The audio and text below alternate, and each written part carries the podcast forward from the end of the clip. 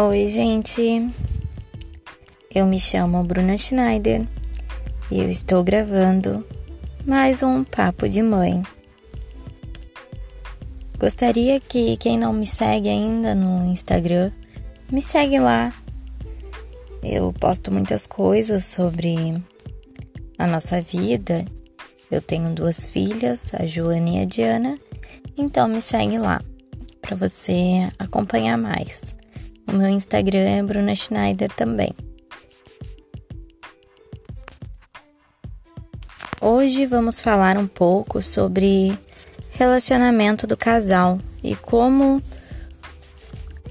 se abala com a chegada de um filho, geralmente o primeiro filho, porque depois o casal já fica mais experiente, já se sabe lidar melhor com as situações, já se entende melhor.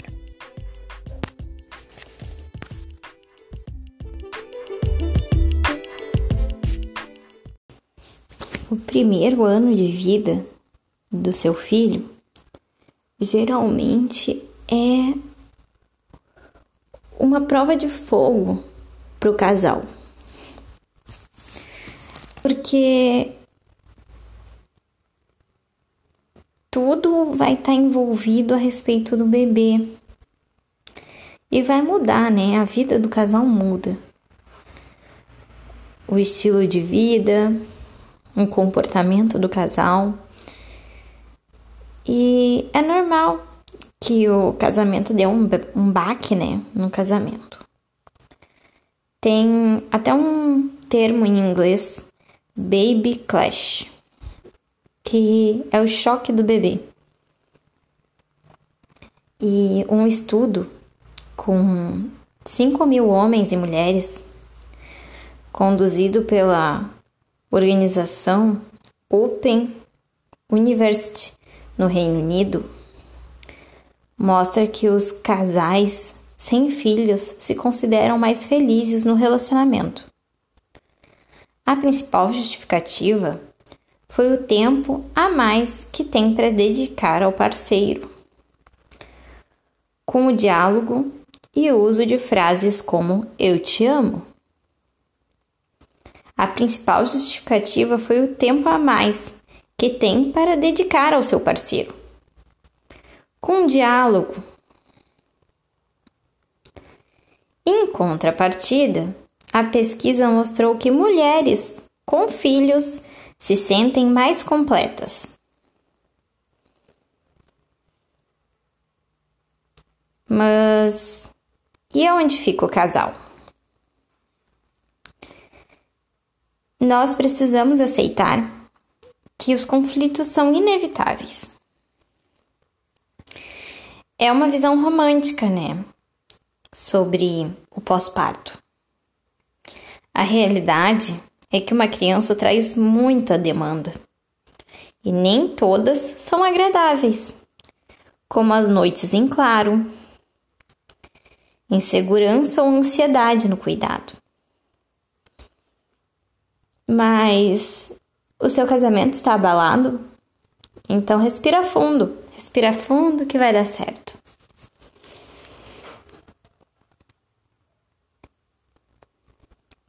Aqui nós vamos trazer alguns problemas, uns cinco probleminhas relacion... com uns cinco probleminhas relacionado à chegada do bebê. E vamos dar um pouquinho de dicas sobre como lidar com essa chegada e como lidar com os problemas.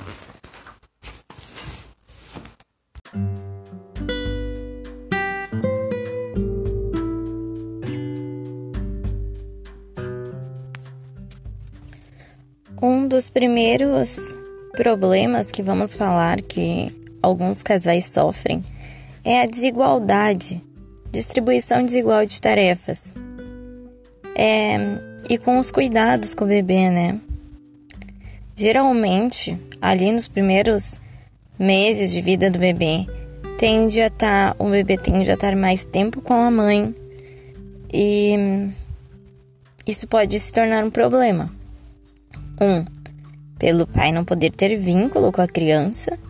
Às vezes a mãe não dá liberdade, ou o pai não se sente não se sente preparado, pronto para ter aquele contato com o filho. Aqui que carro, mas aqui aqui em casa isso também foi um, uma questão de um, um problema assim. Um, eu tive mais contato com crianças por causa do meu trabalho e o Tobias nem tanto meu esposo. Então inicialmente isso foi um problema até chegar ao ponto dele dizer eu não que eu não deixava ele ter uh, ele tentar né ele errar com nossa nossa filha mas depois a gente ajeitou ali e eu reservei momentos para ele ter com ela né e para eles criarem aquele vínculo também então é muito importante também a iniciativa do pai, né? O casal sentar e conversar sobre o assunto. A conversa sempre vai ser a solução aqui nos casos, eu acho. Porque o casal precisa sentar e conversar sobre o assunto. E reservar um tempo para que cada um tenha, se os dois trabalham, para que cada um tenha o tempo igual na distribuição de tarefas, cada um tenha tarefas para fazer e de, seja dividido. Já quando um só trabalha, aí tende a ficar um pouquinho mais complicado, porque sempre vai cair sobre o outro a responsabilidade das tarefas de casa. Sendo que precisa ter uma conversa em e uma conversa aí com o casal sobre o a questão de o que mais pesa, né? Aqui em casa pesa lavar roupa. Eu odeio lavar roupa. Então a gente conversou entre a gente e o meu esposo está levando roupas para minha sogra lavar. E aqui tá funcionando. A, quantidade de trabalho diminuiu um pouco e tá funcionando um pouco melhor. Então, o casal tem que conversar e ver quais, quais tarefas podem ser ou terceirizadas ou o outro pode fazer, né?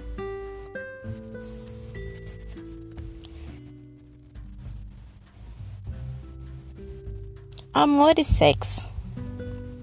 Esse é outro, outro assunto aqui que pode ser um problema aí para você. É inegável que a chegada de um filho altera a vida sexual do casal. O tempo fica mais escasso, né? E então depende do casal fazer um esforço para que tenham um tempinho juntos, para que possam namorar, possam dar uma saidinha de vez em quando, o vô e a avó servem para isso, para dar uma saidinha.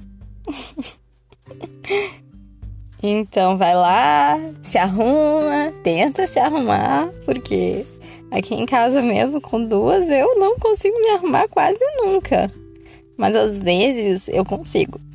Então, dessas vezes, aí você se arruma e dá uma fugida com o parceiro para algum lugar rapidinho. O nenê fica ali umas duas horinhas com a avó. E aí você pode curtir um pouquinho o parceiro. E a avó curte o bebê, não é mesmo? Os avós, né? Ou não. Ou deixa com uma tia, uma amiga, alguém que se bem que agora, nesse período de pandemia meio complicado, mas alguém que você tenha confiança, né? Porque mesmo na pandemia a gente geralmente tem alguém de confiança que a gente conversa, né? Principalmente quem tem filhos. Conversa com essa pessoa de confiança e diz: Ó, oh, fica ali com o meu pimpolho umas duas horinhas, uma horinha. A criança, ela não foi feita, né? O... Somos seres sociais, né?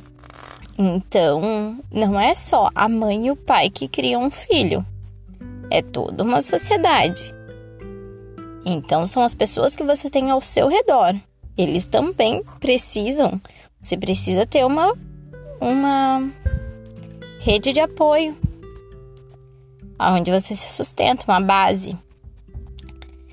E como somos seres sociais, essa base é muito importante para a criação de uma criança e para a manutenção da relação dos pais.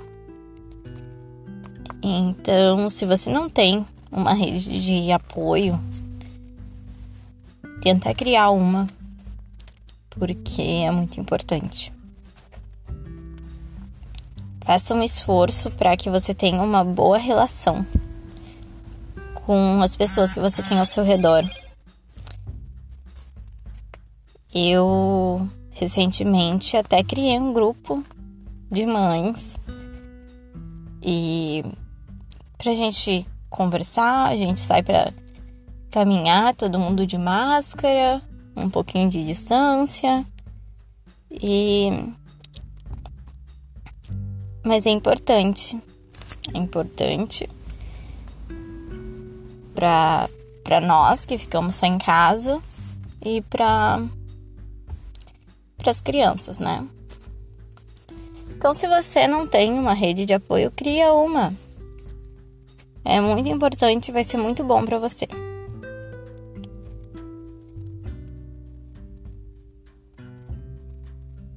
O planejamento financeiro.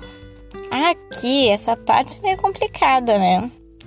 Esse outro é um outro tema do nosso podcast que é um problema, se torna um problema para os casais, né? O planejamento financeiro. Que a falta de dinheiro às vezes interfere bastante, né? Quem não fica estressado quando tá faltando dinheiro? Fazer uma planilha é uma das dicas que a gente dá. Para mim, não resolve muito porque eu sou muito gastadeira. Então, o que, que resolveu pra mim? Eu vou dizer bem a real pra vocês. Eu não pago as contas de casa, né? Agora eu tô sem, sem uma renda estabelecida, sem, sem uma renda fixa. Então, eu sempre pergunto pro meu esposo se ele precisa de ajuda em alguma coisa. E ele paga as contas básicas de casa.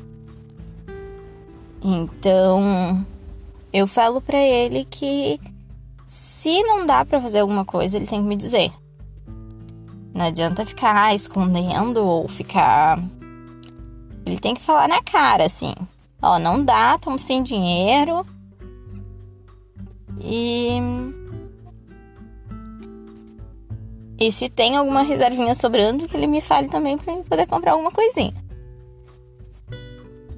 E é assim que a gente está resolvendo as pendências de casa.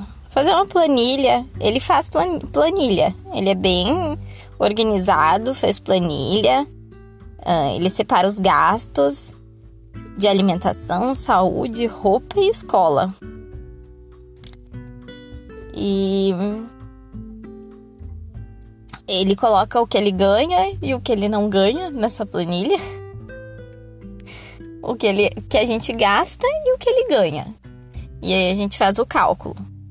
Geralmente ele me mostra a planilha dele. E a gente, daí eu dou uma olhada, né, e vejo como que tá os gastos e penso no que que a gente pode fazer para melhorar, né? É assim que a gente resolve os problemas financeiros. A gente não, claro que a gente tem problemas financeiros, né? Quem é que não tem, principalmente nessa pandemia aí louca? Mas a gente geralmente não fica tão estressado por causa disso. Isso não é um problema que interfira no relacionamento do casal aqui. Porque eu acho que a gente vê essa parte de financeiro como mais sendo um uma coisa que, que faz com que a gente trabalhe em equipe. E isso ajuda bastante.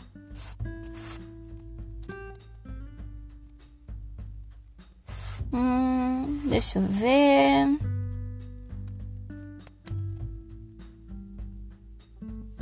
O que, que mais. Uma das coisas que mais incomodou também aqui. Eu disse que eu ia falar 5, eu tô quase falando 10 já.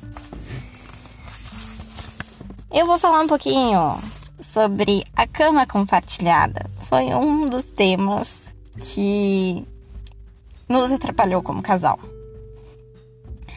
A Joana, com quatro meses, foi dormir no quarto dela. O meu coração de mãe dizia que era hora dela ir pro quarto dela.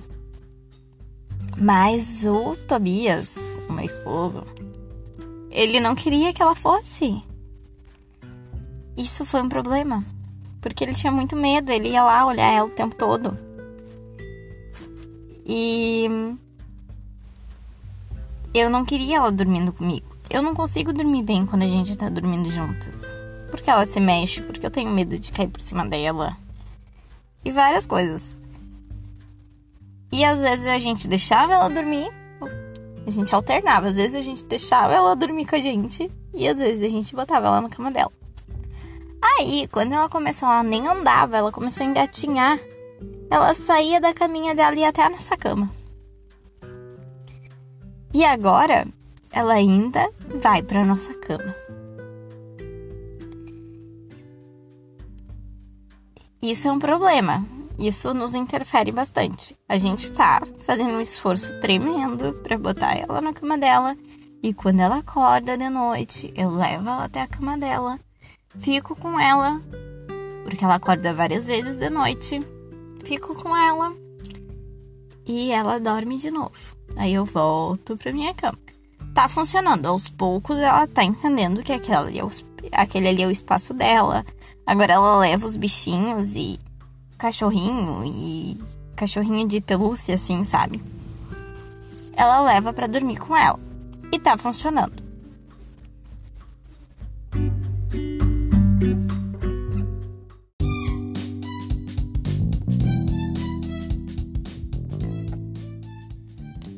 Gente, eu, gra eu gravei esse podcast. Eu fiz tanta pausa, tanta. Tantas vezes que eu parei, voltei para gravar de novo, que eu vou encerrar ele amamentando. Porque eu espero que vocês não se importem. Eu sei que vocês não se importam. Então eu terminar ele amamentando. Como eu disse antes sobre a cama compartilhada, aqui também foi um problema e a solução que a gente encontrou é ir fazer as coisas enquanto quando as crianças estiverem dormindo, a gente vai lá e reserva um tempo pra gente. Sair para namorar um pouquinho e ter um relacionamento assim, às vezes até ir dormir em outro lugar enquanto elas dormem na cama da gente.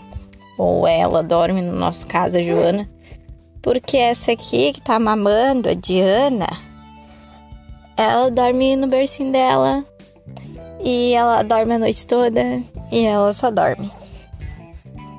Uma querida. Então, às vezes a gente sai da nossa cama e pelo menos vai dormir em outro lugar de conchinha. Essa foi a solução que a gente achou. Pra gente dormir um pouquinho às vezes. A gente enche a menina de travesseiro ao redor e vai para outro lugar. Agora, um outro tópico que está ligado aos primeiros tópicos que eu falei é sobre a interferência externa, sobre a interferência, os avós, as tias, uh, as dindas, é sobre interferência externa de outras pessoas que às vezes atrapalham o relacionamento do casal, atrapalham o convívio. Isso aqui, quando a nossa primeira filha nasceu, a Joana, teve um atrito ali inicial, porque eu tava muito segura de tudo que eu tava fazendo. Eu não fui uma mãe de primeira viagem insegura, como a maioria. Eu tava muito segura de tudo que eu tava fazendo porque eu pesquisava muito antes de tomar as decisões. Então, às vezes alguém falava alguma coisa e eu já ficava em, em defesa, assim. Tipo, mas eu tô fazendo isso por isso e isso e isso. E aí se tornou um problema, porque. Hum, parecia que eu não tava dando atenção suficiente para a opinião das outras pessoas. Às vezes, nós mães só precisamos fechar um pouquinho os olhos e os ouvidos para a opinião dos outros. Ou deixar as pessoas falarem, ver se tem fundamento. Se não tem fundamento o que eles estão falando, a gente ignora, mas com educação. Se tem fundamento, aí a gente começa a pesquisar, né? E eu sei que vocês já estão acostumadas com isso, né? Né, Diana do peido. Não pode peidar nos áudios da mãe. Que coisa séria. A gente já tá encerrando aqui. Desculpa, gente. Eu gravei muitas vezes esse áudio. Mas eu queria falar sobre esse assunto. Então, a opinião dos outros é importante. Mas às vezes opiniões demais deixam a gente muito estressada, principalmente se é o primeiro filho. Porque a gente começa até a se se né, pegar e, e ter dúvidas, né, sobre nós mesmas. Então a gente tem que confiar no nosso instinto e na nossa na, nas nossas pesquisas e eu já vou ter que encerrar esse áudio de novo. Então, é isso aí, tudo que eu tinha para falar para vocês. Tenham paciência e às vezes saibam escutar mais e escutar menos certas pessoas. E muita paciência. Então tá bom, e um beijinho para vocês, até a próxima.